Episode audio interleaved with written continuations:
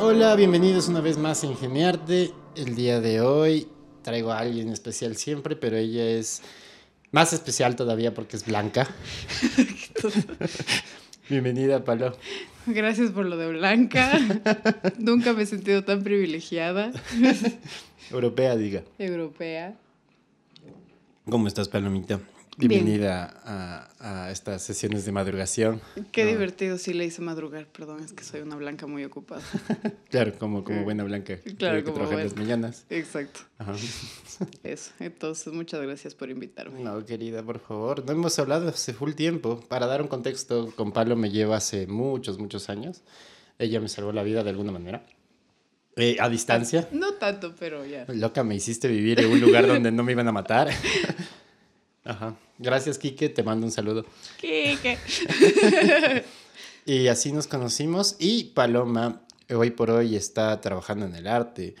Eh, para hacer como un poco más de contexto, ella es hija de Marta Armaza, eh, actriz ecuatoriana. Y, y, ahora eres actriz, querida. Ya te salió la peli y todo. Wow, sí. O sea, no sé si es que soy actriz, pero por lo menos tengo una película en mi currículum, ¿viste? Es como es divertido. ¿Cómo te fue con eso? ¿Cómo, ¿Cómo fue la recepción, la gente? Ya, ya creo que está saliendo de cine ahorita. O sea, a mí todo lo que me han dicho ha sido hiper positivo. O sea, el, digamos como el comentario más trucho que me han dado ha sido, la película, una pendejada, pero vos, maravillosa. Entonces, como digo, a mí, sinceramente, la peli no me parece una pendejada, me parece más bien una, una peli como muy, muy sensible, muy bonita. Em, entiendo por qué me dijeron lo de pendejada, pero no, no lo ver, muchachos. Vayan a ver la peli. La, peli está buena, está en Choloflix, de lo que tengo entendido. Por, por un mínimo puedes alquilártela por tres días e invitarle a tus amigos a ver una buena película ecuatoriana. Claro, o al menos una película ecuatoriana con, con algo más, este, o sea, con, con algo que sí, con lo que sí te puedes identificar. Sí, ¿tú crees que te puedes identificar con la peli? Yo creo que sí, hay mucha gente que me ha dicho, ay, no, yo soy igualita a tu personaje, ni sé qué, así, o sea, y, o sea, y es un, o sea, creo que es, es una ciudad con la que todos nos podemos identificar, además, porque lo lindo también de esa peli es que es un súper lindo retrato de la ciudad. Entonces es como tú le ves a un Quito un poco edulcorado, un poco colorido, un poco ni sé qué, pero sí es esa la ciudad, o sea, sí puedes vivir esos momentos en la ciudad, entonces sí te sientes como atrapado en ese vórtice urbano extraño que tiene Quito y, y eso, eso me gusta full. Em, aparte de que la depresión, la depresión que se muestra en, este, en, la peli es como... No sé, es como más productiva que, la, que como el típico cine ecuatoriano de las drogas y la condición social. Sí, sí, no hay un realismo sucio, se ve lindo. Exacto, entonces es, una, es, es como una película para el disfrute también, lo, cual me, lo cual me gusta mucho y es light, o sea, no tiene pretensiones. A pesar de que ganamos un premio en fotografía. en Orla. Bueno, en fin, pero o sea, está bien hecha la, peli. Está súper bien hecha, está súper linda. A mí me gustó. Gracias por ir a ver. a mí me gustó. Eh, fue lindo verle a la Juana en, en ese cineforo al director. ¿Cómo se llama el director? Iván Mora. Y Iván. Y, y tener esta oportunidad de hablar con la gente que hace esas cosas, ¿cachas? Hay muchas películas a las cuales yo quiero putear me encantaría tener a, Sebastián Cordero y decir, loco, ¿qué chutas? ¿Qué hiciste? ok. Eh, y ver una película y decir, ah, de verdad está, está linda. Oye, el Sebastián Cordero me felicitó personalmente, ah, ¿cachai? Así que cuidado con el Sebastián. No, perdón, perdóname. No puede ser que Rata, Ratones y Rateros sea la mejor película del Ecuador. que cae. Ya, bueno. No, por, eso, digo, sí, me, me gustó. Dos cosas que sí digo y lo digo ahora. Eh, me falta música, algo muy personal, desde mi punto de vista. Creo que se podía retratar este punto subjetivo de la protagonista también con música, darle más subtexto. Eh, pero por, por, porque yo lo me explico. Porque eres barroco. Sí, claro, porque me encanta llenar de cosas. Claro, te encantan los brillitos. y por otro lado, eh, no salí en mi escena, mi escena que me iba a llevar al estrellato. Ay, nos cortaron por la escena, Qué triste. aquí voy a salir. No. Qué triste, no, todo mal. Qué triste, todo mal. Tienes toda la razón. Pero bueno, estuvo lindo. Cuéntame, cuéntame la, el hecho de saltar a, a ser actriz. Porque no estabas preparada para ser actriz técnicamente, o sea, para actuar. O sea, formalmente no, porque no es, no es, yo no he estudiado actuación, yo no he estado, o sea, no, nunca, no estudié cine, no. Yo soy pintora, amigos, ¿ya? yo intento ser pintora. Pero mm, igual yo creo que también la escuela, les, mi escuela de formación actoral fue mi mamá. Eh, y también todas las personas que le han rodeado siempre a mi mami. Entonces, eh, yo creo que también sí es súper eh, importante como ese tipo de formación porque es prácticamente absolutamente empírica. Entonces, y es de mucha, o sea, yo he visto, yo he visto un montón de teatro ecuatoriano y también creo que extranjero de los que han venido acá, al menos. ¿Sabes? Yo iba a hacer una conexión súper bacán porque te sabes diálogos muy fuertes en la peli. O sea, muy largos.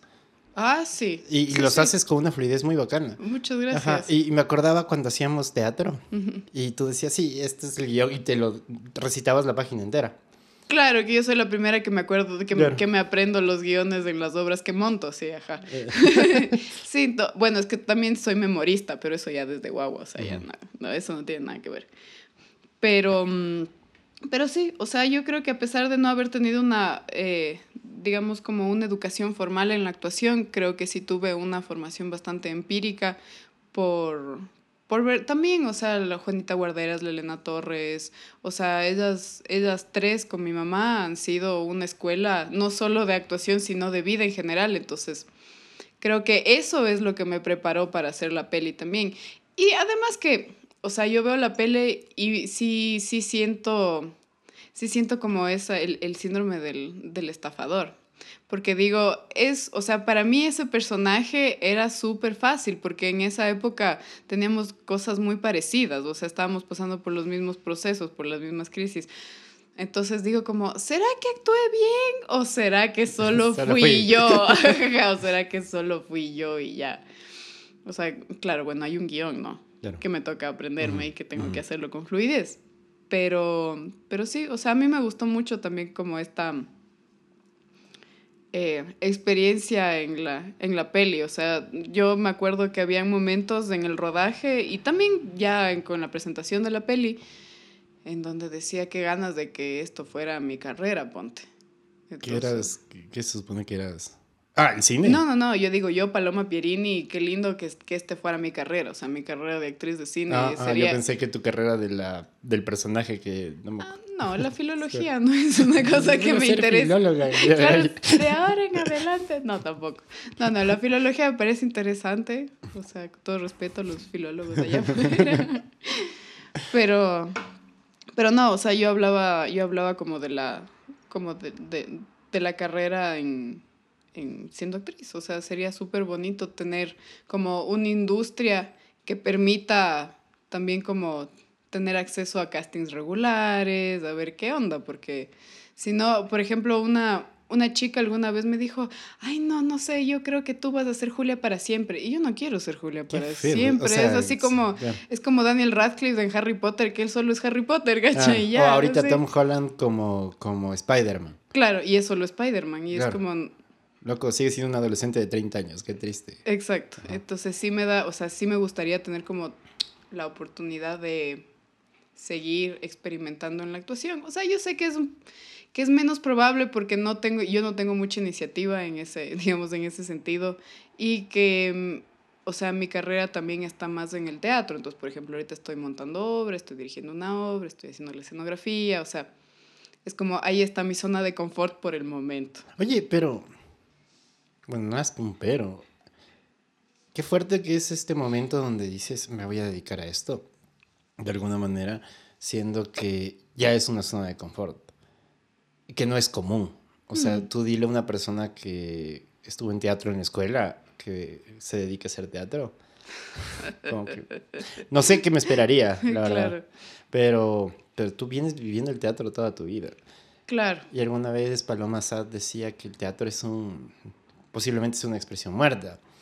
Yo no sé qué tan muerta puede ser el teatro. Me encanta saberte haciendo teatro, aunque aunque no sé, has vivido lo que es ser teatral en, en este país. Y también tienes escuela empírica. Claro, y también es total y absolutamente empírica. Entonces, me lleva, me lleva a la siguiente pregunta. ¿Qué tan importante es el haber tenido esta experiencia empírica para ejecutar desde tu visión? No, o sea, fundamental, porque si no hubiese sido por todos los años de teatro, yo tal vez sería una secretaria con conocimientos en computación. Pero vos quieres ser esa secretaria con conocimientos. yo quiero ser esa secretaria con conocimientos. No, a ver, yo me acuerdo, eh, me acuerdo la primera vez que le dije a mi mamá, le dije, mamá, quiero estudiar artes, me voy a ir a Italia a ser pintora. Y mi mamá me dijo, no, ¿por qué? O sea, eso? Claro, mi mamá fue la primera que me dijo, no, ¿por qué quieres ser artista? Ser artista es súper difícil, o sea, es como, es, es, como estarte dando contra una pared a cada rato. Y yo, claro, obviamente joven e ilusionada, decía, no me importa, yo voy a de encontrar mi destino, así como lo que sea. pero, pero sí, o sea, además... Mi mamá fue, creo, una de las personas que me demostró que a pesar de que sea difícil ser artista, no es imposible. O sea, porque básicamente mi mamá me crió con la plata del teatro, con el público. Así que vayan al teatro. Por favor, vayan al teatro. Hay niños que dependen de ustedes. o sea, sí, fuera de joda, sí, porque hay un montón de gente que dijo, quiero que esta sea como mi vida y quiero que, la plata que saque la saque de aquí haciendo esto porque no me veo haciendo ninguna otra cosa. Entonces, yo creo que también ahorita es un súper buen momento para un poco contradecirle a la palosad y decirle que después del COVID la gente tiene tantas ganas de salir y tantas ganas de volver a estar en vivo y tantas ganas de experimentar como o sea, disasociarse no en la computadora, ya. Entonces. No, también te estoy hablando de una paloma sad que me lo dijo cuatro años atrás, con unas condiciones totalmente diferentes. Sí, sí, o sea, no sé, te quiero, palo. Eh, sí, claro, pero igual, ya te digo, o sea, ahorita estamos en un momento tan chévere como para poder impulsar este tipo de artes vivas, como le llaman en Loja. Eh, entonces, yo sí creo que es, eh, es como una nueva era también para el teatro. Entonces, ¿Sí? yo creo que sí es que lo, hay un montón de, hay un montón de talento también que ha ido como eh, formándose en, entre cuarentenas. Entonces, por ejemplo, músicos excelentes, tú eres un excelente músico de teatro, por ejemplo. Eh, eh, hay excelentes dramaturgos, Miñaca, que estuvo aquí, justo estoy montando un texto, unos textos de él, claro no sé, o sea, hay actores, actrices que están con tantas ganas de hacer cosas, de hacer propuestas nuevas, entonces yo creo que es un momento que hay que aprovechar también. ¿Cómo asumes la responsabilidad frente a las personas con las que vas a trabajar? Entiéndase que por la experiencia que tengo dentro de, de, las obras que se ejecutan, generalmente no hay un presupuesto preestablecido, se va haciendo en el camino para estar en la pre, mientras conseguías el presupuesto para poder montar la obra después y demás. Es más o menos los procesos que se manejan. Pero sabes que hay siempre una delgada línea de tal vez no, no funcione, tal vez no, no se concrete. Y cómo asumes esta responsabilidad de montar una obra y que todo tu, tu elenco, la gente y el equipo que está contigo eh, continúe contigo sin que diga esto no va a funcionar o, o que le dé la crisis existencial del artista de no sé para qué estoy haciendo esto. O sea, yo creo que en este caso en particular, creo que lo que ayuda un montón es como la calidad de la propuesta. O sea, lo que estamos haciendo es una, una cosa diferente, eh, como una cosa divertida, una cosa que a los actores les gusta hacer. Entonces es como ellos quieren estar ahí, quieren hacerlo, porque ellos sí han habido como momentos de crisis durante el montaje es decir, muchachos, no conseguimos auspicios, así que... Claro, exacto. Entonces es como, yo voy a poner plata porque gracias, gracias a, a, a la diosita tengo, tengo un poco de plata guardada también para mis cosas. Entonces es como, está bien, yo voy a poner un poco de plata. Y cuando quieres hacer propuestas nuevas, te toca. O sea, te, toca, te toca invertir, básicamente. Entonces, a pesar de que diga, bueno, tal vez yo no recupere lo que yo ponga en la obra, eh, no importa, porque también es como proponer cosas nuevas y que la gente vea que ya hay cosas interesantes en el teatro y que hay cosas hechas aquí en el Ecuador de calidad divertidas, profundas, inteligentes. Y entonces yo creo que esa también es como el como lo que nos ha tenido unidos a todos como equipo, o sea, porque ya estamos, o sea, ya, ya vamos bastante tiempo tratando de montar la obra. Eh, los ensayos nos han tomado casi dos años, principalmente por el COVID.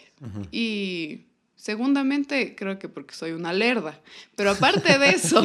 soy blanca. porque soy blanca y tengo privilegios. pero no, o sea, aparte de eso es como... Eh, Sí, o sea, a pesar de, de, como todos los, los problemas que pudieron haber surgido durante, durante el montaje de la obra, todos, absolutamente todos, quieren quedarse. O sea, muchachos, no sabemos si es que no vamos a tener auspicios, si es que no vamos a tener plata al final, no sé si es que vamos a recuperar, no sé ni sé qué. Todos ahí en pie de guerra por el amor al teatro. El amor al teatro y el Como siempre.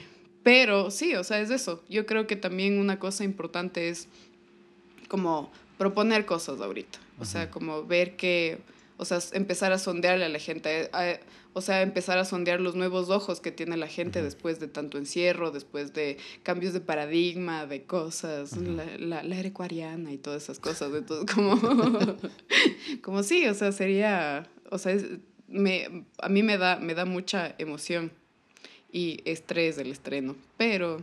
¿Cuándo piensas hacer el estreno? Eh, a finales de enero. Ok, este podcast saldrá más o menos por ese tiempo. Ah, excelente. Entonces vayan a ver mi obra. Promocionala de una vez. Promociono la obra, ok.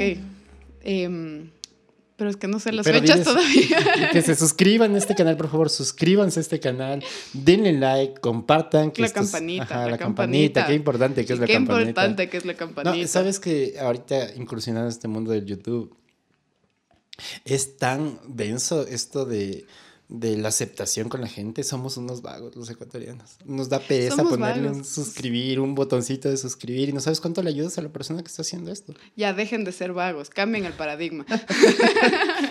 y, y, eso también me lleva al hecho de... A ver, te voy a contar una anécdota para medio conectar con esto.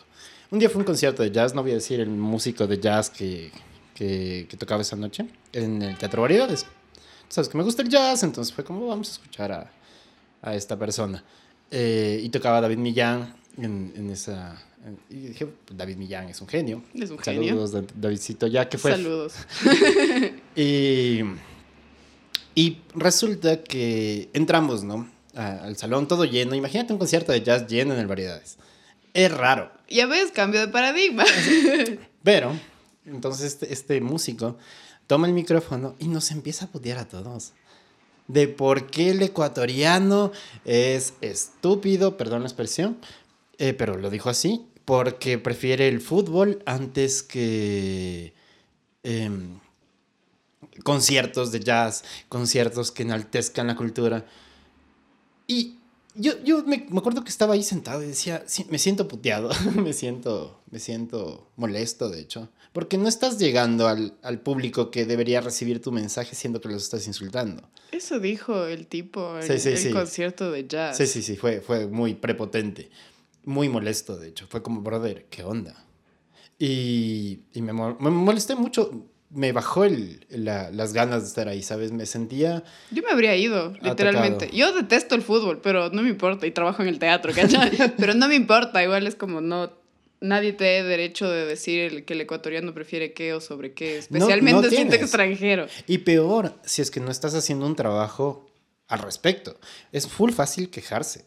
Es full fácil decir, eh, ah, es que la gente prefiere el fútbol antes que el teatro o el cine ecuatoriano.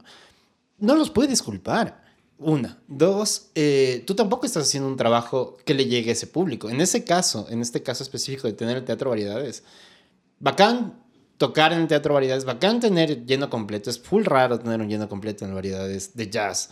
Eh, pero no veía que el man trabajaba con nuevas generaciones o otros públicos. Y eso me llevaba a cuestionarme eh, que nosotros como artistas, qué responsabilidad tenemos frente al público. Porque tú has dicho algo muy lindo que me parece muy bacán, esto de, es un nuevo tiempo post-COVID, eh, bueno, todavía no ha pasado del todo, pero, pero la gente está saliendo, estás montando una obra, estás dando propuestas, no estás subestimando la inteligencia por los textos de Miñaca y el montaje de la obra. Está lindo. Pero, ¿cómo tú, Paloma, siendo de alguna manera líder de este proyecto, eh, llevarías esto a otros públicos para que puedan ver teatro, aparte de eh, la promoción a través de medios tradicionales. Eh, ¿Cuál crees que sería la responsabilidad del artista frente a, a los públicos que desconocen de, del arte? O sea, una cosa que sí creo que todos los que trabajamos en la cultura, no solo gestores culturales, porque digamos como que la, la etiqueta de gestor cultural es como muy pesada también a veces, ¿no? Eh, porque yo, por ejemplo, yo creo que soy un, me siento como una... Eh, como alguien que trabaja en la cultura, pero no necesariamente soy, soy gestora, pero quienes trabajamos en la cultura tenemos siempre como esa responsabilidad y yo creo que una de esas responsabilidades es la de formar públicos, justamente. Ahí está, han, hay estas discusiones siempre entre los compañeros de teatro que es qué es formar un público, o sea, que no es solo, o sea, no es solo llevar a la gente a tu lugar independiente en donde montas tus obras y presentas tus obras, sino, o sea, qué, qué hacer al respecto. Y por eso hay chéveres propuestas eh, como por ejemplo los teatros del barrio. Los teatros del barrio. ¿Qué te pareció la propuesta del teatro del barrio? ¿Cuál propuesta en particular? Lo que, dice el gobierno en este momento. Ah, no tengo idea de lo que dice el gobierno. Ah, bacán. Lo siento. lo que pasa es que ya, yo ya me desconecté del gobierno porque ya... No, no, sí, es como suscríbete del comercio y estás paz mental de repente. Sí, de repente. Entonces, no. Eh, o sea, yo lo que he visto son como las propuestas independientes de los barrios. O sea, ah, ya. Porque hay el proyecto Teatro del Barrio del Gobierno que... Uh,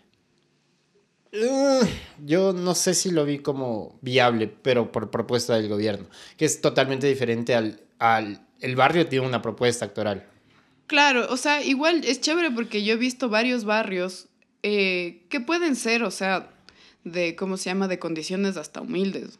Eh, alguna vez tuve chance de irme a presentar eh, en el sur, en un espacio que se llamaba La Changa, que era literalmente, literalmente era una monita, así, o sea, era lindo, que los tachos estaban hechos con, con, con latas de pintura, o sea, nada, nada muy elaborado, pero un espacio para crear cultura, y eso a mí me parece total y absolutamente suficiente. O sea, sería como súper lindo tratar de eh, como mover la obra para allá, como ir buscando espacios en, en, los diferentes barrios por el momento y decir, a ver, ¿cuál, o sea, qué espacio es lo suficientemente grande para tener a nosotros, a nosotros eh, actores, cast, técnicos, etcétera, y que podamos presentarlo sin mucha, tampoco sin, sin mucho efecto especial.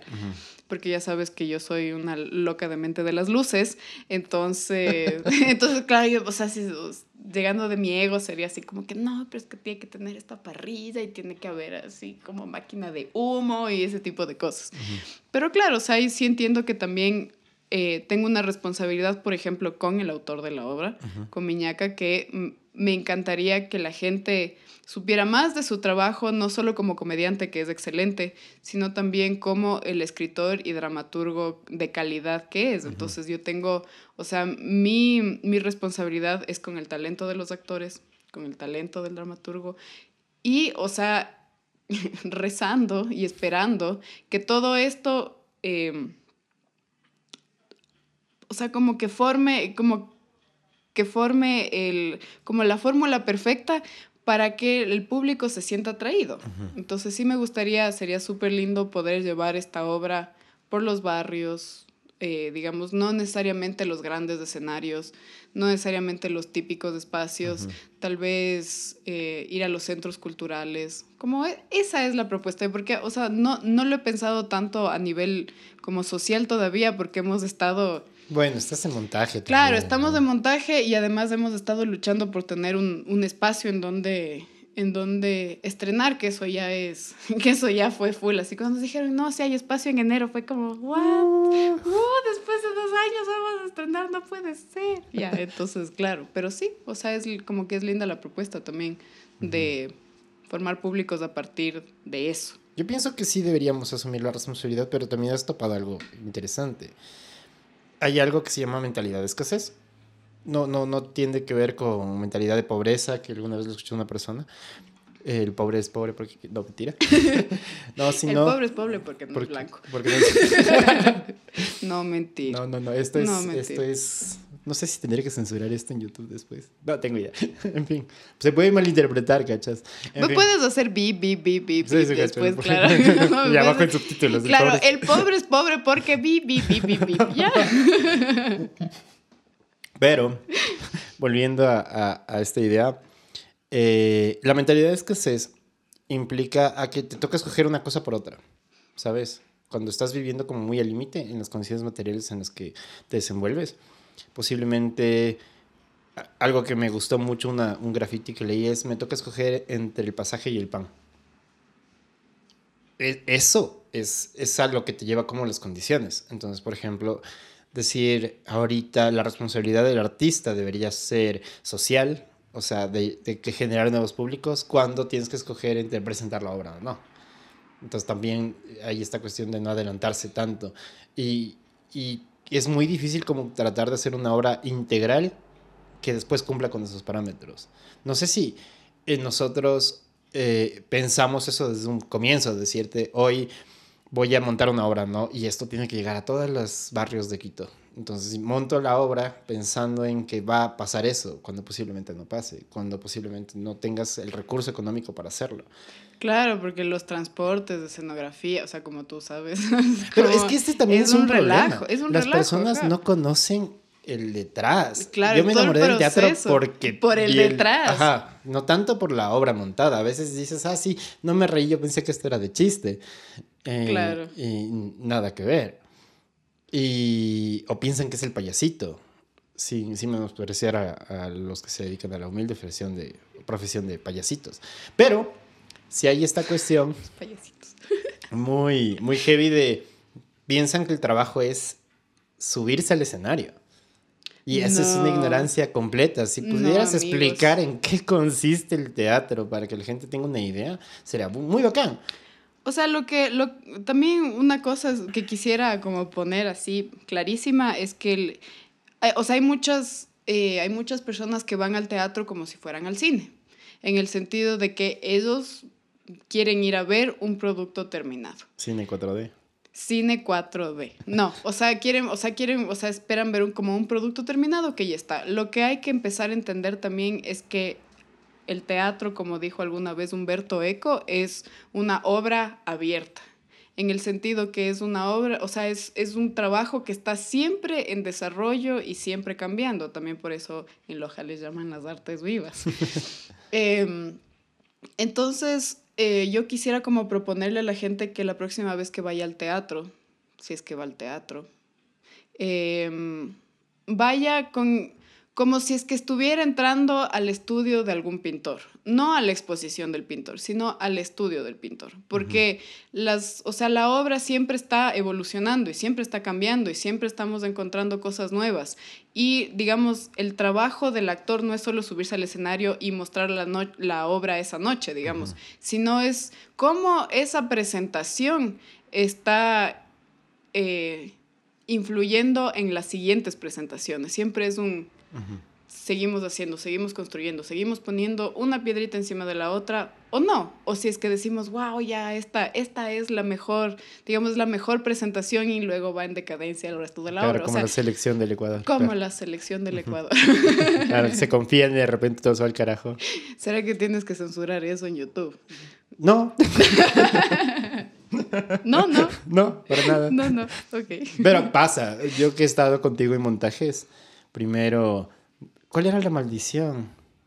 La segunda, segunda la, se- función. la segunda función. La segunda función es maldita. O sea, si quieren ir a ver cómo fracasa una obra a nivel técnico, actoral, cualquier cosa, se, va la luz, cualquier cosa, vayan a una segunda función a cagarse de la risa y luego regresen más tardecito. O sea, es como durante la temporada, porque el- la o sea, yo siempre tiemblo en la segunda. Y es como que digo, no, no me quiero... O sea, no, no me Autosugestionar. quiero Ajá. autosugestionar porque si es que me autosugestiono después la voy a cagar. Porque generalmente yo siempre estoy en, o sea, siempre estoy como en la, en la, en, en la consola, digamos, ¿no? Entonces, entonces de, de mí dependen ligeros equilibrios, ¿no? Y digo, el no, no. blackout en caso de que algo pase. Claro, el blackout en caso de que algo pase. Pero digo así como, digo, no, no, y puede que yo haga mi trabajo excelente, pero luego se sube una actriz, un actor al escenario, se cae, se rompe una pierna y, y nada. Y es como, es la segunda función. Entonces, pero también lo chévere de la maldición de la segunda función es que los actores tienen permiso de equivocarse también. Ah, mira. Claro, o sea, yo también he visto eso de decir como, bueno, o sea, sí, es teatro, justamente. Y sí puede pasar que te olvidas de los diálogos. Y sí puede pasar que hay accidentes. Y sí puede pasar porque justamente no estamos hablando del cine, no hay cómo editar, no hay como... No estás viendo una cosa que se grabó hace tres años y, y está editada y, y, y colorizada. Es una cosa que está pasando en ese momento. Entonces, también es chistoso porque a pesar de que en, en la segunda función salen como todos estresados porque pasó una no siempre pasa no pero yo así que he tenido que he tenido que he tenido la experiencia muchas veces es como digo por qué está saliendo tan mal todo por qué dice que ah porque segunda función en el espacio ah, Ah, el diablo de las segundas Claro, funciones. El diablo de la segunda función. Entonces sí, o sea, también es, o sea, yo también creo que es, eh, que es chévere como darle un chance al cerebro del, del actor y de los técnicos y de todo de cagarla, porque también ahí está la adrenalina del teatro, ¿no? De la posibilidad de cagarla. No, no sé quién fue que me dijo que hay dos momentos donde tienes que ir al teatro. El estreno, de ley al estreno, y de ley a la última función. Claro, ahí Ajá. vas a ver como la, to- o sea, cómo cambió la obra desde el estreno.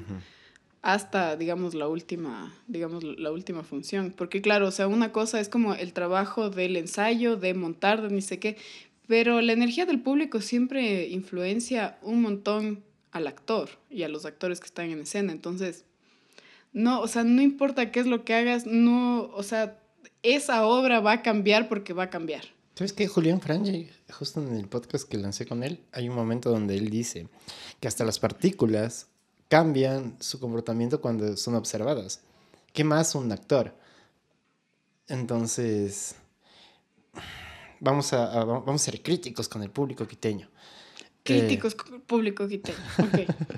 Eh, ¿Cómo afecta el público quiteño a una obra? Tú lo has vivido todas desde pequeño. Chuta, es que el, es que el público es un animal tan raro, es una bestia rarota. O sea, no es, no es constante. O sea, hay públicas y públicos, digamos, ¿no? O sea, es como no, no. O sea, yo creo que Quito no es que es un tipo de público. A ver, por ejemplo, yo No, no, que pero sé- sí Claro. en un espacio, siendo con todo su bagaje cultural, te van a demostrar lo que son. Claro, sí, sí. O sea, por ejemplo, eh, si es que, o sea, si es que te vas, por ejemplo, a Cuenca, el público es como mucho más educadito. Además, porque, por ejemplo, Cuenca está, es- está, está súper, súper acostumbrada a, Al teatro. a cómo se llama el teatro, porque hay la escuela de artes, hay un montón de teatros, solo se ven entre ellos, ¿no? Pero, Pero, pero es bacán porque es una ciudad pero chica. es, claro, es bacán porque es una ciudad chiquita que está muy acostumbrada a las artes escénicas, lo cual es, es increíble. Entonces, como que el público, el público cuencano es un público eh, flexible, eh, chévere, abierto, porque está muy acostumbrado a ver propuestas de todo tipo. O sea, yo he visto de todo en Cuenca, por ejemplo. Eh, el público guayaco es un público chistosísimo, o sea, es, público, es de claro, el, Guayaquil. el Guayaquil es, es, es, es chéverísimo porque además como que la gente interactúa más con la obra, se caga de la risa, se levanta, grita huevadas, o sea, es como, es lindazo. El público quiteño es un público que generalmente es culto, pero que mm, es poco expresivo. Entonces yo me acuerdo alguna vez que estábamos, estábamos eh, presentando Sinónima y Antónima, que era con la Juana Guarderas y la María Beatriz Vergara, eh, y era como la, la primera obra de teatro con público que hacíamos después de un montón de tiempo. Y me acuerdo toda la gente, todas las señoras con mascarilla y con visor.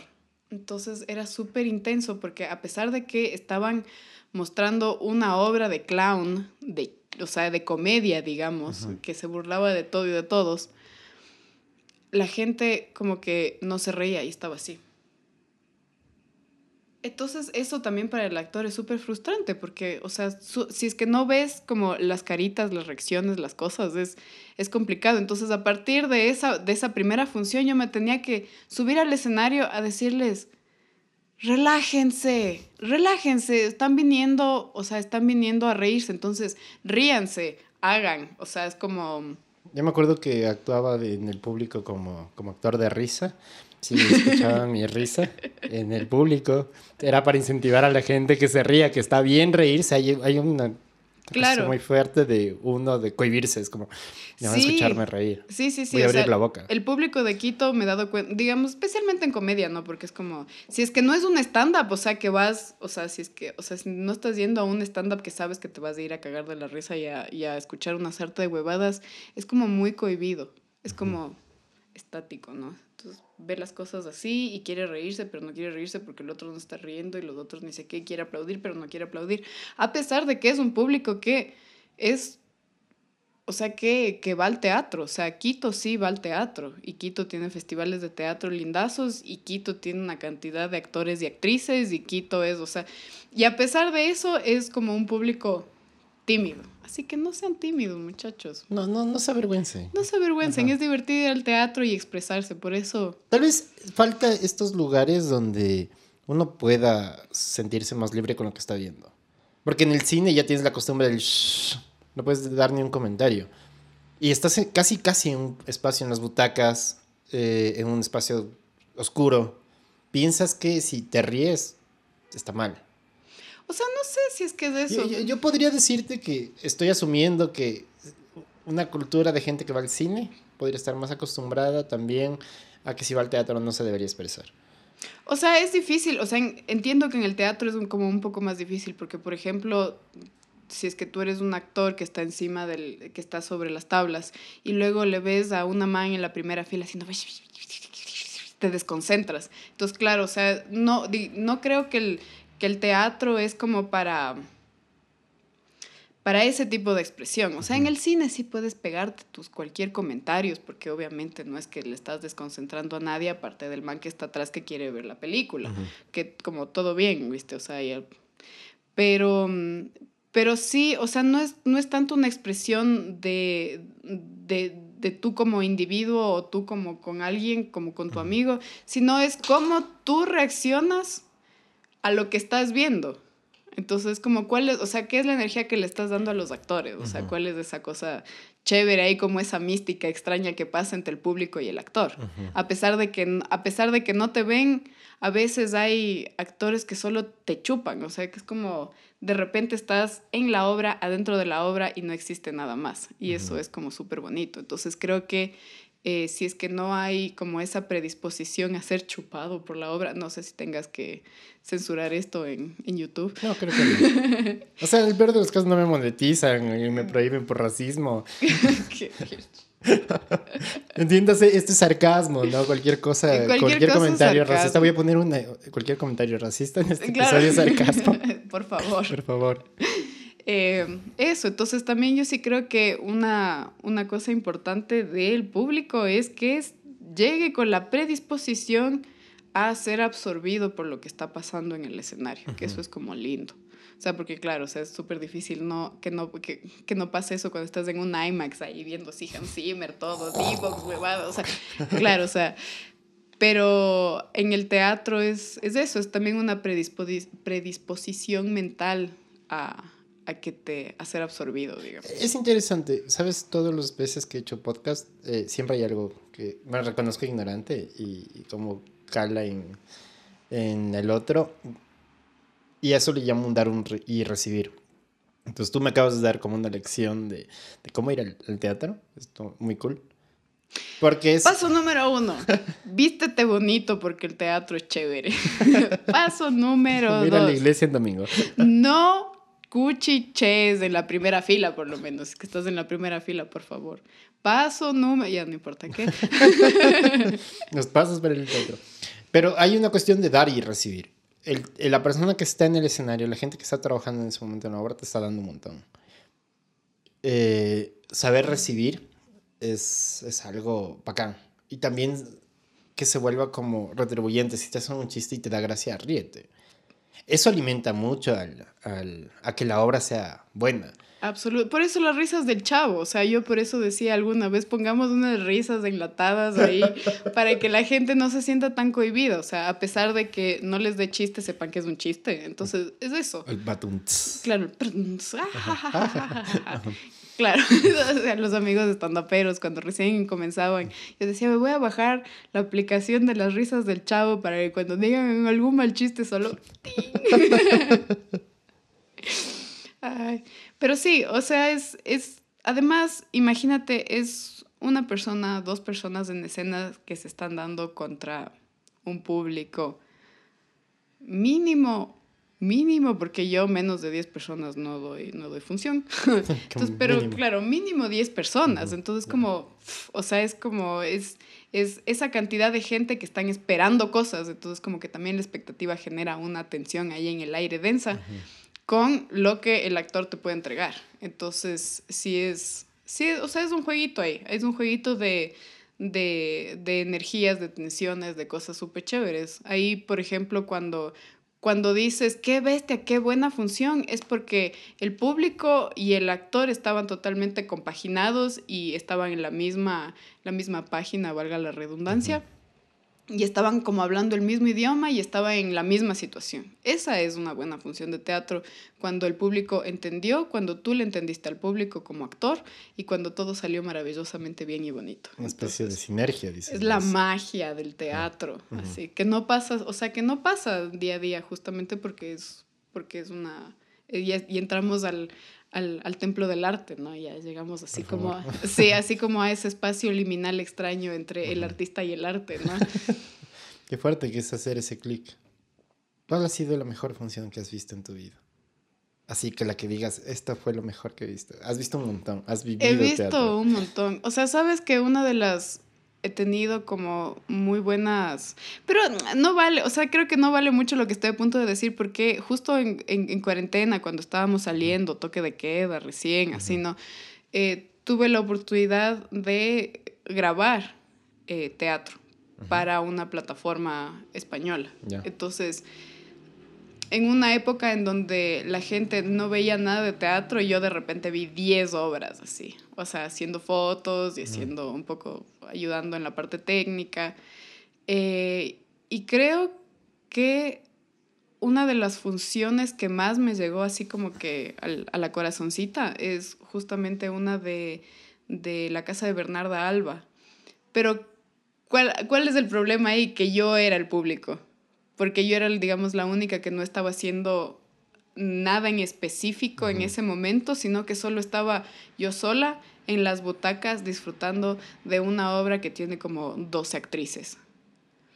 Y fue, fue así increíble. Decía, nunca, o sea, nunca he sentido esto, así de como toda esa fuerza redirigida solo para mí. Fue, o sea, obviamente no estaban actuando para mí, estaban actuando para la cámara, pero toda esa energía así, ¡guau! que sientes así como te atrapa les digo como, claro, esta es una obra que está pesada, pensada para por lo menos 100 personas, 150 personas, obvio. Si no como, o sea, yo aquí solita así, como me sentía súper chiquita y eso, y esa, como que esa, mm, digamos, como que esa experiencia sí me demostró eh, lo que te digo, o sea, que es como el, el, el, los actores y las actrices te hace, o sea, te mandan un montón de energía y tú lo que tienes que hacer es recibirla de alguna manera porque si no, eso se queda como en el aire y se queda así como soso y es extraño. Entonces, yo creo que esa es una de las, digamos, de las, como que de las presentaciones que digo así como, wow, o sea, qué, qué fuerte, qué intenso. Claro, porque yo estaba sola también, ¿no?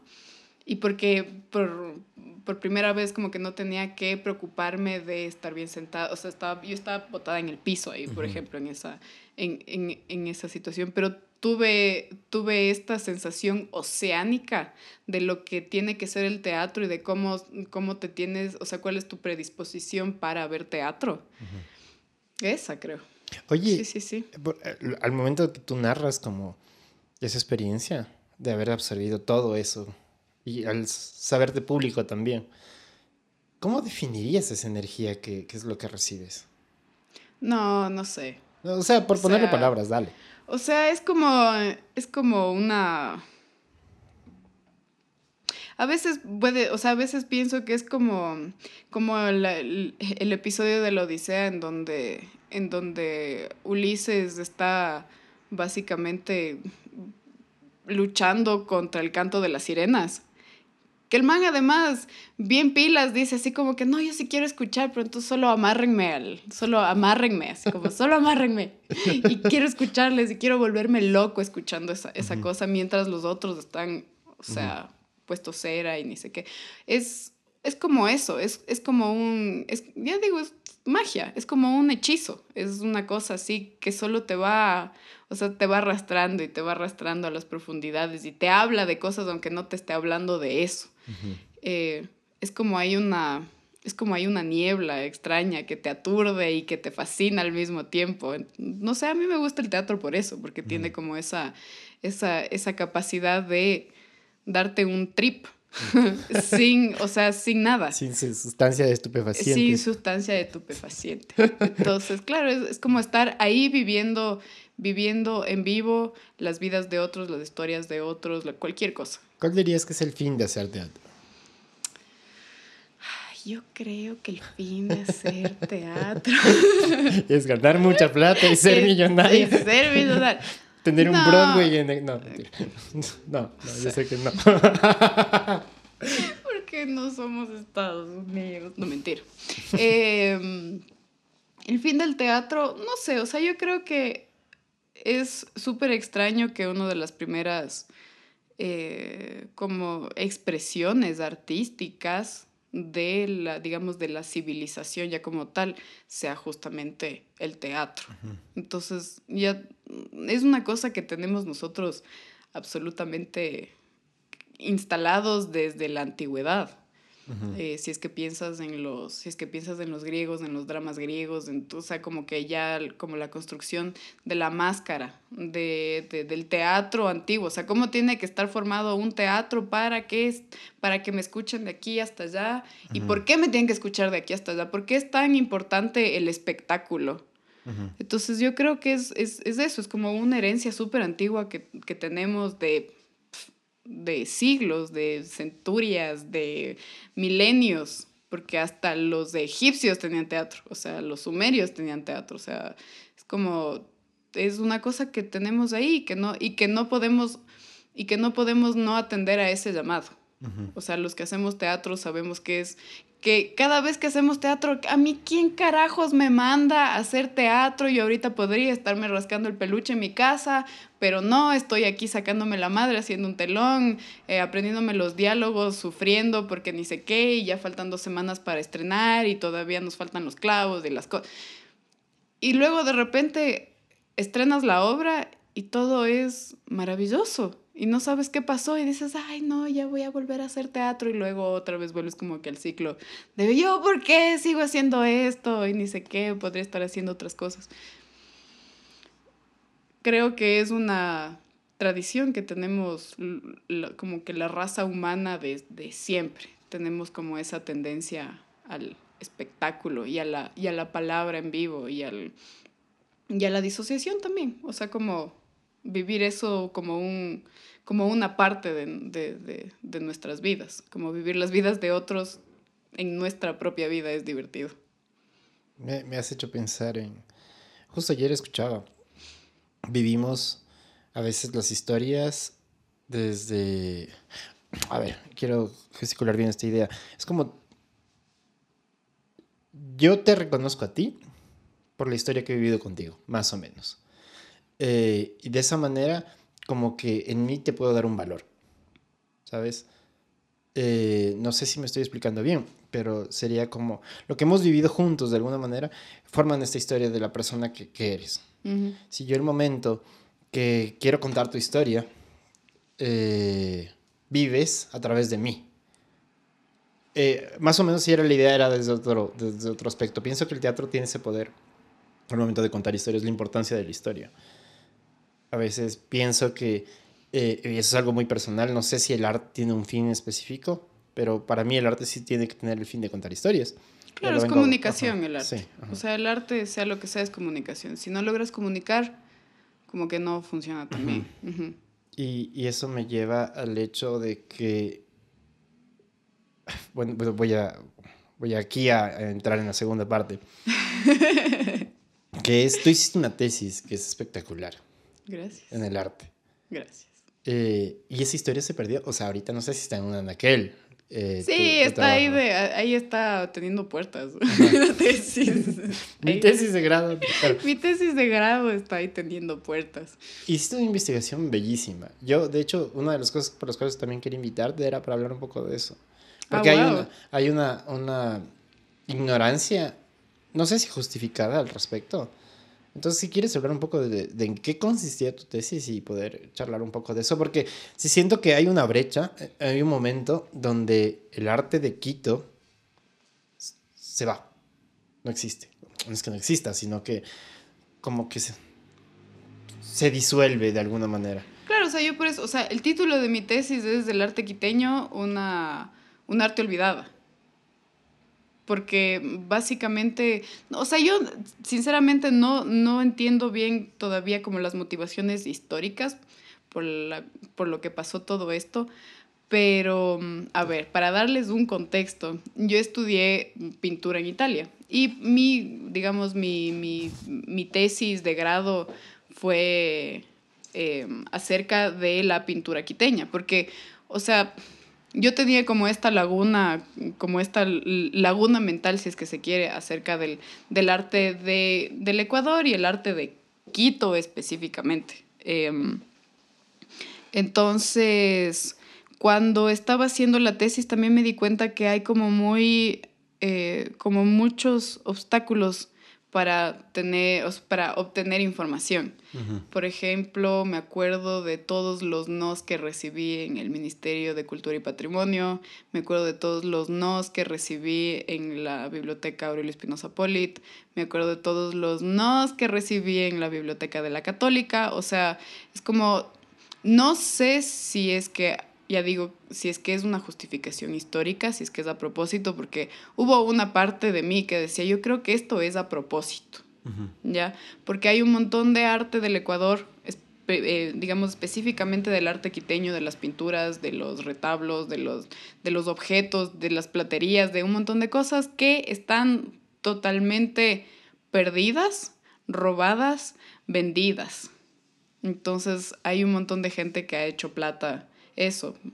O sea, que hay, no voy a decir quién, pero yo sé que hay bodegas que están repletas de patrimonio ecuatoriano y que no, o sea, y que no se exhiben y que no se muestran y que solo están ahí, o sea, como solo adquiriendo valor, porque el arte tiene como eso, o sea, mientras más pasa el tiempo, más valor adquiere, o sea, y no solo por el sistema del arte, sino por, por nosotros. Porque ya vemos una pintura antigua y decimos, ay, no, qué chévere. Puede que en esa época esa pintura antigua no haya valido un carajo y de repente tú estás ahí ya contando la plata a ver si es que llegas a los 5 mil dólares para comprarte un cuadro. O sea, es como Claro. El arte de alguna manera genera especulación. De hecho. Ah, no, sí. O sea, la, la, la, mejor de la especulación. O sea, puedes lavar plata increíblemente. De bellísima. Ahorita vendes uh. una piedra en NFTs. Puta, le pones aquí un plátano, le pones un masking, le vendes por 13 millones de dólares y luego te comes el plátano y vale verga. O sea, no importa. Sí, un plátano de 13 millones de dólares no es lo mismo que la manita de un dólar. No, exacto. Claro. Ahí tiene valor el arte. Claro, es como que ese, ese bananito no está en un museo. Ajá, claro. Mi mano de bananas no está en un museo. Pero es heavy, porque de alguna manera empiezan a jugar con esa especulación. Y yo no sabía que había tanta.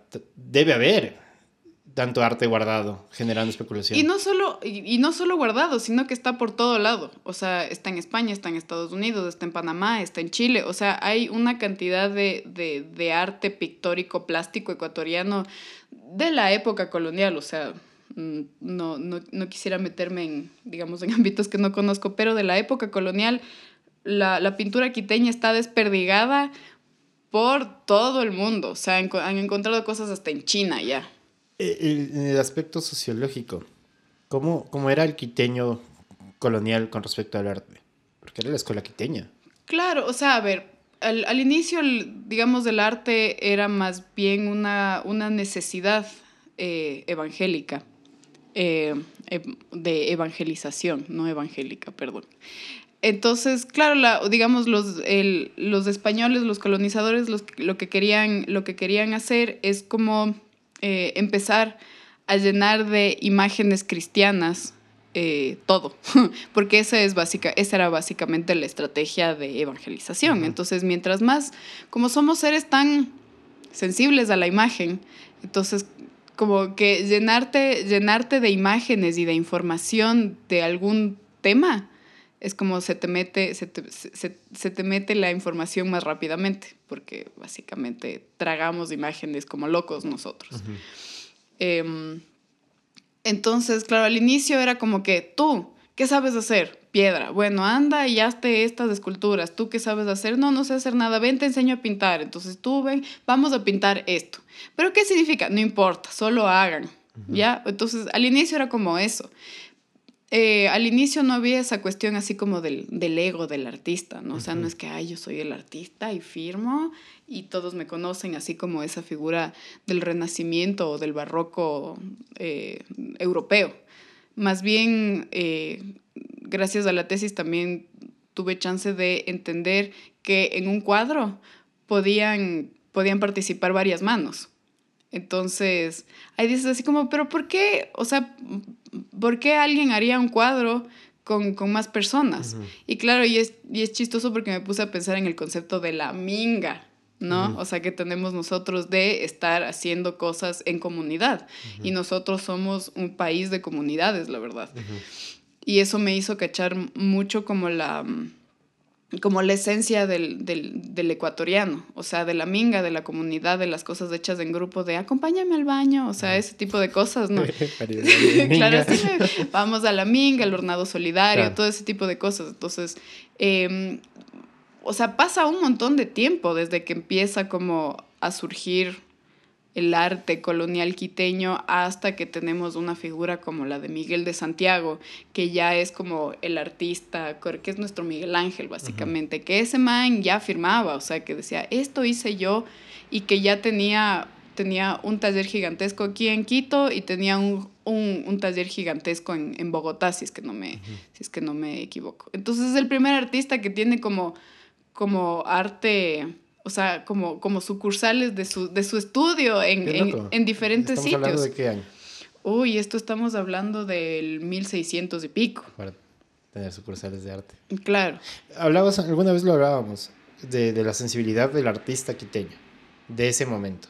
O sea, si tú ves eh, el arte, tú más que nadie lo sabes, el arte en Perú eh, es mucho más tosco.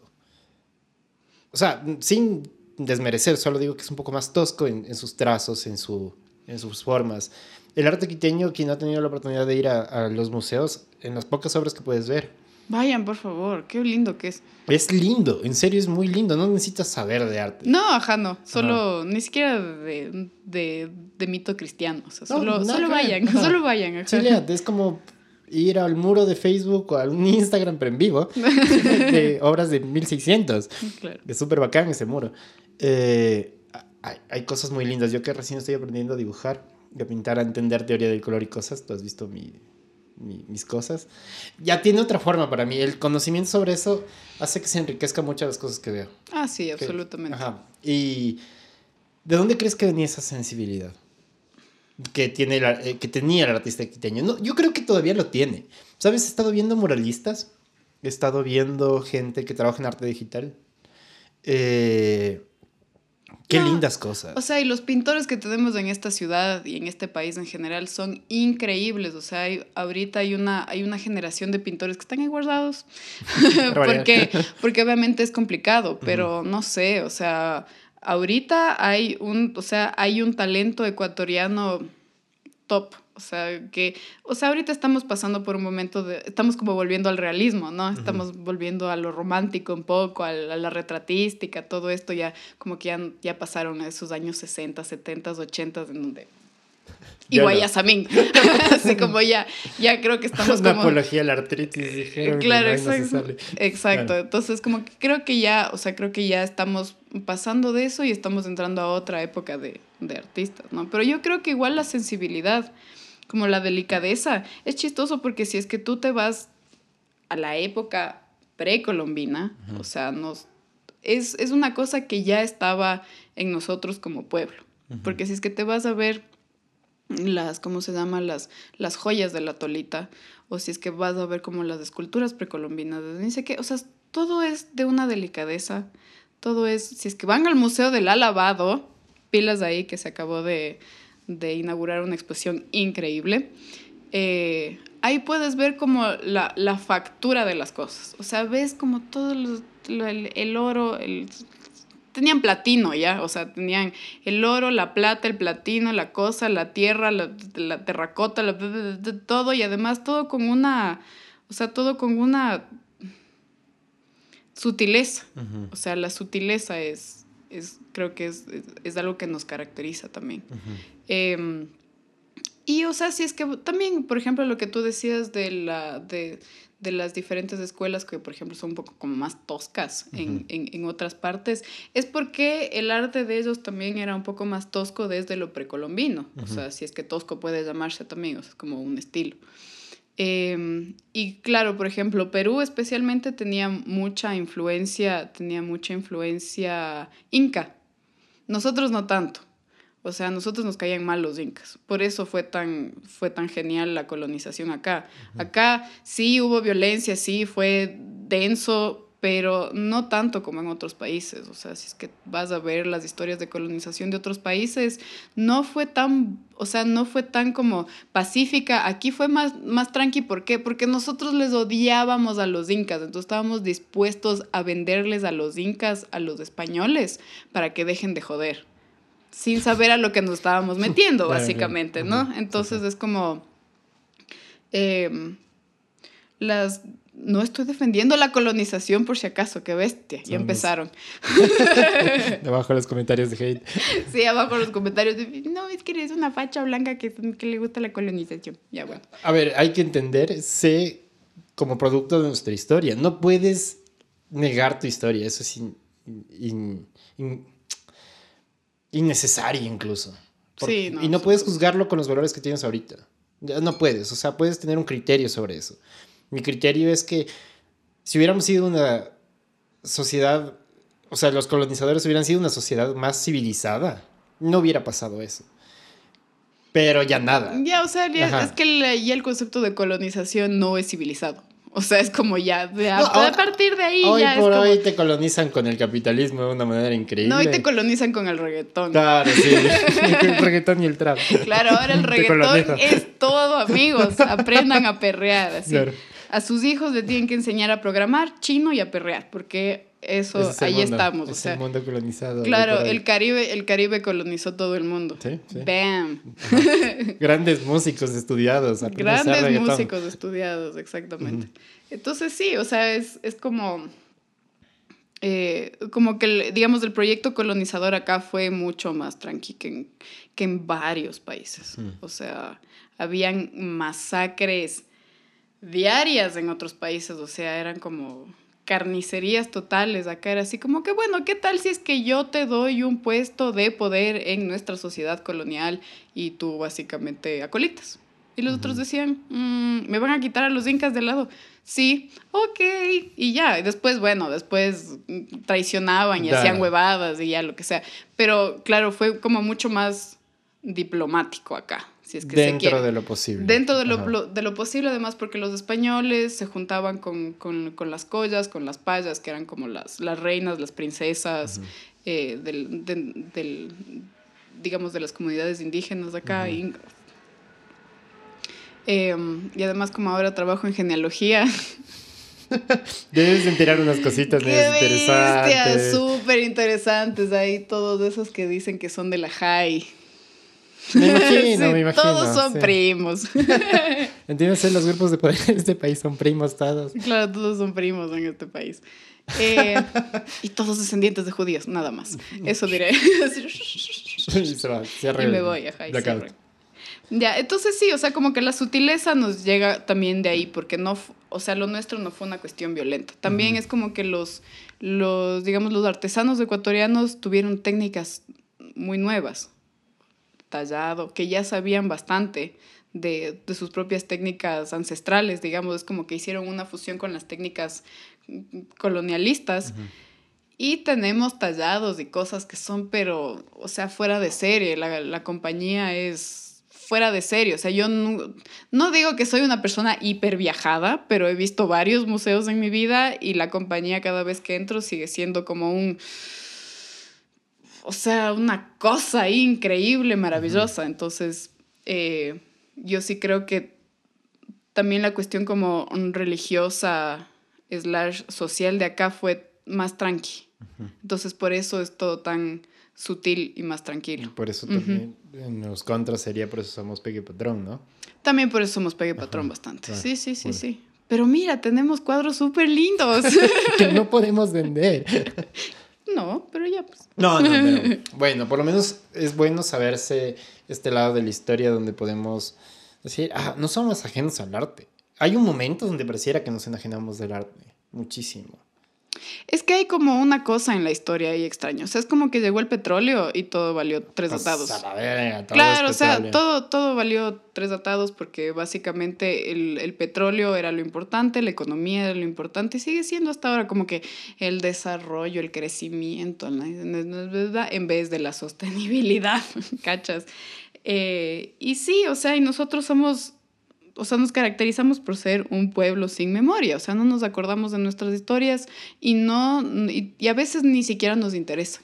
Entonces, y desgraciadamente el arte es una de nuestras historias que no nos interesa. Entonces, por eso también los museos están... Y, y el gobierno no hace nada al respecto.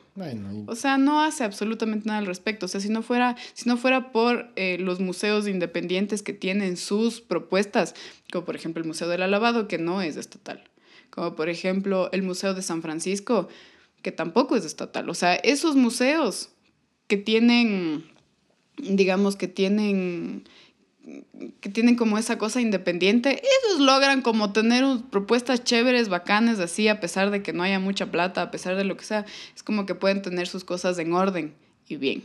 Pero después entras así a otras cuestiones de, yo qué sé, del el Museo de la Ciudad o, o, el Museo del Carmen Alto, que, que son muy buenos museos, pero que a veces entras y los cuadros están chuecos.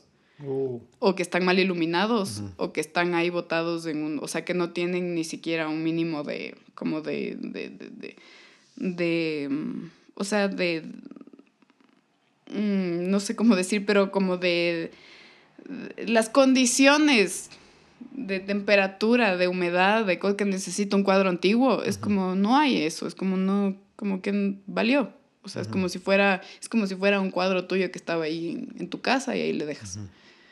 No hay como esa ese cuidado. Ya.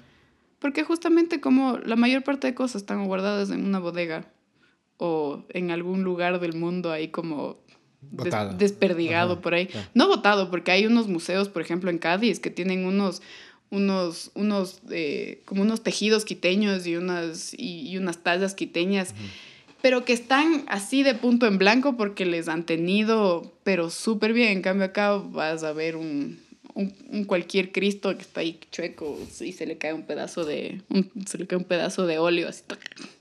Nuestra historia, ¿no? Nuestra historia. No nos acordamos y luego como que pierde el valor porque no nos acordamos qué es ni, ni, qué, ni qué hace aquí y ahí se queda. ¿Cómo dirías, ya para ir cerrando este hermoso capítulo de Paloma y el arte? Em,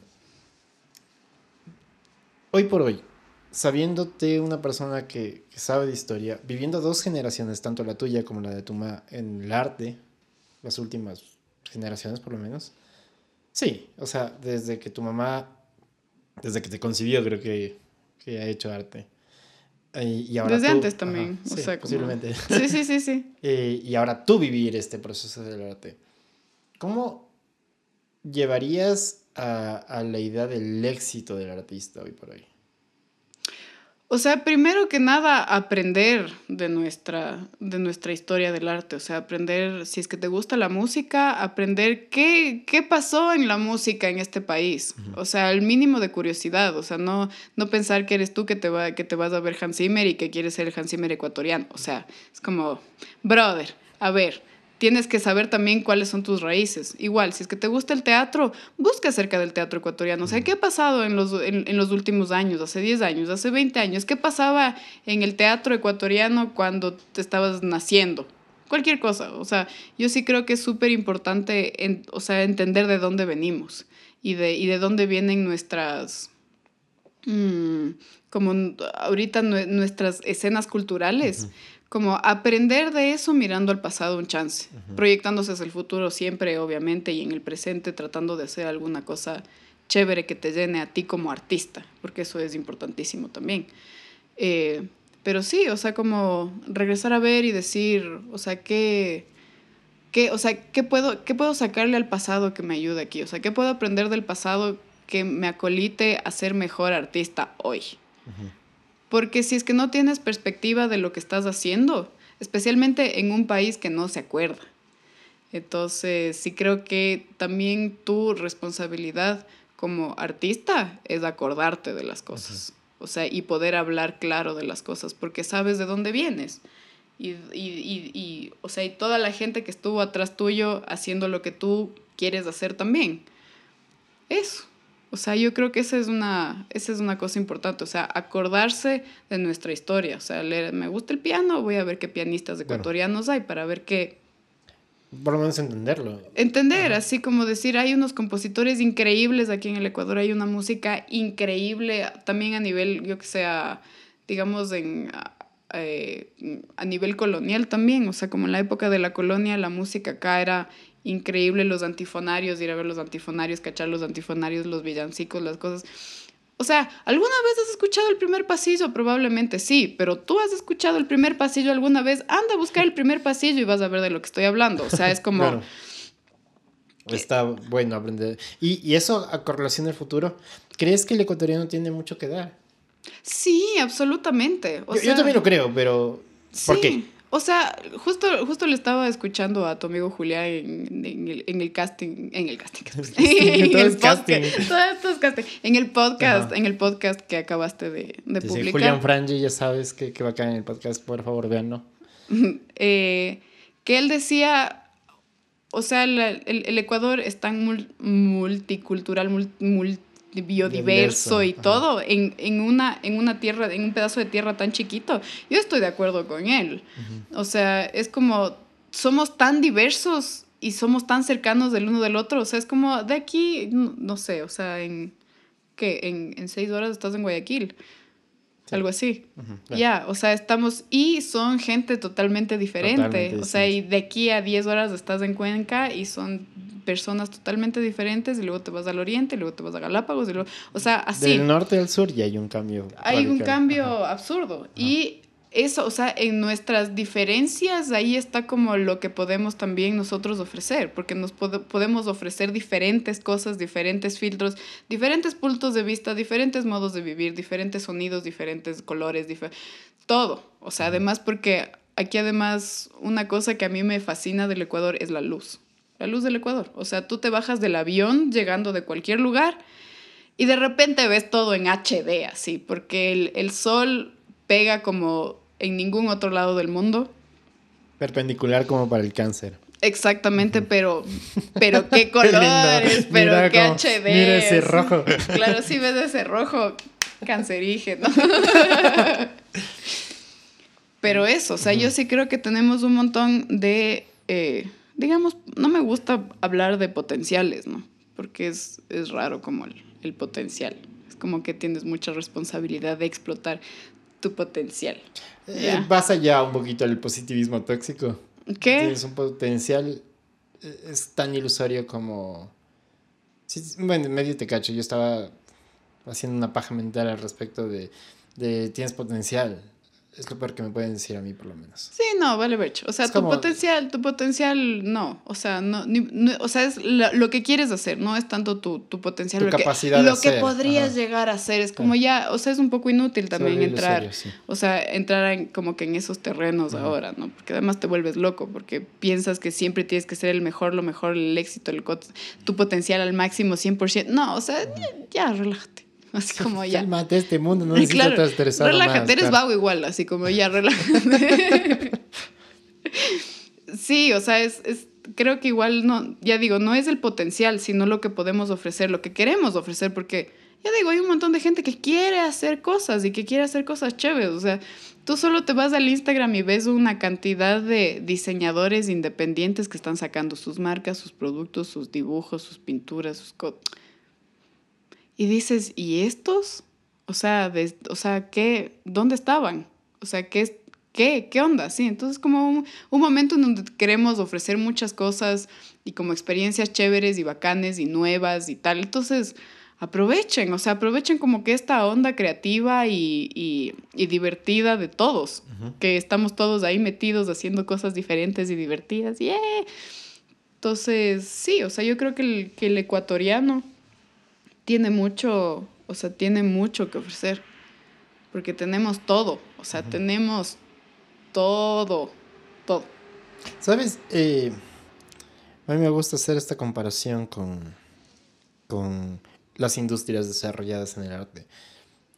Y, y, de alguna manera hay este desconocimiento de cuánto puedes explotar la creatividad. ¿Pero qué es una industria desarrollada? Una industria desarrollada para mí es aquella que puede pagar a las personas que están trabajando en eso mm. y no pierde. Mm. Con eso a mí me basta. Ese es el caso de, para mí personalmente, de éxito como sociedad dentro de una industria. Económico al menos. Por lo menos eso, vivimos en un mundo económico, entonces a mí me molesta mucho la visión gubernamental de la cultura y del arte. Eh, y de la gratuidad a mí me molesta. Entiendo que si haces las cosas gratis, eh, te perjudica, pero si las cobras, la elitizas. Entonces ese punto medio es complicado. No, o sea, lo que pasa es que también hay que entender, o sea, lo de la gratuidad es una cosa que está mucho tiempo como ahí en el aire y yo cuando, cuando trabajé en, en digamos, en, el sector público, en el sector cultural, es como siempre se hablaba de esto y todos estaban de acuerdo en que la gratuidad no era una opción. Pero ¿cuál es el problema? Eh, que la gratuidad también, uno, forma un poco más de público porque la gente dice, bueno, igual es gratis, me voy a ir a ver. Ya, y la gente se, se, acostumbró mucho a eso, a decir como que, bueno, igual es gratis. No hubo un punto medio. No hubo un punto medio. Entonces sí es como difícil, o sea, sí, además es difícil también como para los, para los actores del arte, de la cultura. Em, como no como también como, como despreciar su trabajo a la final. Porque no es que dices, bueno, ya entonces no le voy a hacer gratis, pero solo te voy a cobrar dos dólares. Tu mami me dijo una cosa muy hermosa alguna vez. O cobro lo que es de cobrar, o lo hago gratis. Eh, y, y, era así, no, no, tenía un punto medio. No, no bajaba su valor de trabajo y se decía, no tienes, ok, nadie gana, todos lo hacemos gratis pero si tenemos que cobrar, cobramos esto. Y, asumía eh, esa responsabilidad consigo misma, con su entorno y con su trabajo. Eso me parecía muy lindo de tu parte de tu mami. Claro, o sea, es como, pero igual también en qué contexto. Exacto. O sea, es como, obviamente, si es que vas a hacer, si es que estás por ejemplo, mi mamá trabajó mucho con, con Incine, con los chicos de Enchufe TV y tal. Y es como que al inicio, cuando estaban todos empezando, mi mamá no cobraba absolutamente nada porque ella tenía como esta, mm, como esta, no sé si obligación, pero obligación moral, digámosla, ya, así como este, como este sentido del deber de que ella tenía que ayudar a, la, a formar, a formar, entonces ella no podía ponerle un precio a eso. Pero, en cambio, si había algún político, cualquier cosa que decía, necesito aprender a hablar en público, y mamá le sacaba la madre, obviamente. y después cuando los chicos de enchufe ya empezaron a tener como... Rentabilidad. Como, claro, como buena rentabilidad y tal, ahí también le pagaban súper bien a mi mamá. Entonces era así como... Dar y recibir. Contextos. Ajá, O sea, contextos. No Dar y es, recibir en el contexto, obviamente. claro, o sea, no es que si haces un festival de teatro puede ser totalmente gratis para todo el mundo. No debería ser. No debería y, Y ser. ese es el problema que yo veo que es de parte del gobierno hacia los actores culturales. Y ciertos actores culturales que se prestan para la gratuidad, eh, siendo que están perjudicando un medio. Cuando para mí, y eso es muy mío, el éxito debería ser, yo me voy a dedicar en- en- a tu proyecto sabiendo que al final del día o al final del mes tengo para comprar lo básico. Claro, por lo menos para hacer una comprita. Ajá, sí, como- saber que nada, te está dando de comer. Yo pienso que esa es la, la idea del éxito más allá de la idea ilusoria de la fama o del reconocimiento, sino que siempre para siempre trabajar en la obra. Y el momento que tú trabajas para la obra, te sientes un servidor de la obra. Y el momento que la obra sale bien, yo- hay un confort Claro, y al esa respecto. deja de- satisfacción deliciosa Ajá. donde dices estoy cumpliendo. Exacto. Y la persona que sale de esa obra que estuvo para uno bien y la recibió de esa manera, te dice que bien pagado. O sea, fue una experiencia de su vida. A la larga te llevas las experiencias. El teatro es una experiencia, el arte es una experiencia. Y eso está lindo. Mi querida, no sé si quieres que te seas, que te- auspiciarte por redes sociales, donde podemos encontrar si quieren. Me pueden encontrar en Instagram como Paloma Lunas. Que por suerte no, nunca, nunca, nunca hicimos esa. ¿Te acuerdas que íbamos a hacer esa. mm, eh, no se me viene la palabra. que íbamos a hacer esa apuesta que si es que yo perdía me tenía que cambiar el nombre de Instagram a Paloma Luma. No me acuerdo cuál era la apuesta. Sí, menos mal nunca hicimos sí, cero, porque no le habría perdido igual. Sí, hubiera sido genial. entonces me pueden seguir en Instagram como Paloma Lunas y también estoy en Facebook y también soy tarotista, entonces si es que quieren alguna lecturita ahí chévere, me avisan. Ajá. Sí, pon el descuento, el código de descuento. La pones el código de descuento. Eh, No, ve, no cobro tanto. no, no. O sea, eso sí, más. sí. Estoy viviendo del arte. Ya, pero me alegra, me alegra mucho haberte tenido acá. Yo sé que tienes ahorita que trabajar, pero ha sido un- una hora y cuarto linda. wow, ha sido una hora y cuarto, fuerte, fuerte. Sí, sí. Eh, Entonces, cuando salga este episodio, por favor, eh, compartan. Si es que llegaron a este punto, por favor, compartan. Algunas últimas palabras, querida.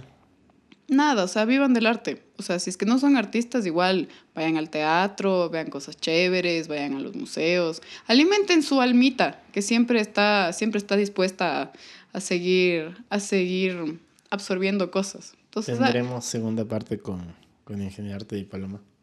Tendremos una segunda parte. Claro, sí. ¿Y de qué vamos a hablar en la sé, segunda se puede parte? hablar de todo. ¿no? Ok. No solamente hablamos de arte, hablamos de procesos creativos, hablamos de, de experiencias. Tú tienes bastante bagaje. A mí me gusta hablar igual paja con vos.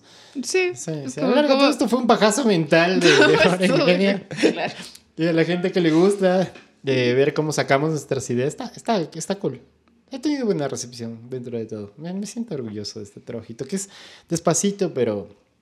pero Como todo. Ajá. Y se va aprendiendo. Espero que tengamos una segunda parte.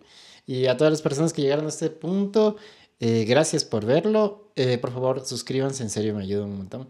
Y compartan si les gustó, denle un like y nos vemos a la siguiente. Topes. Chai.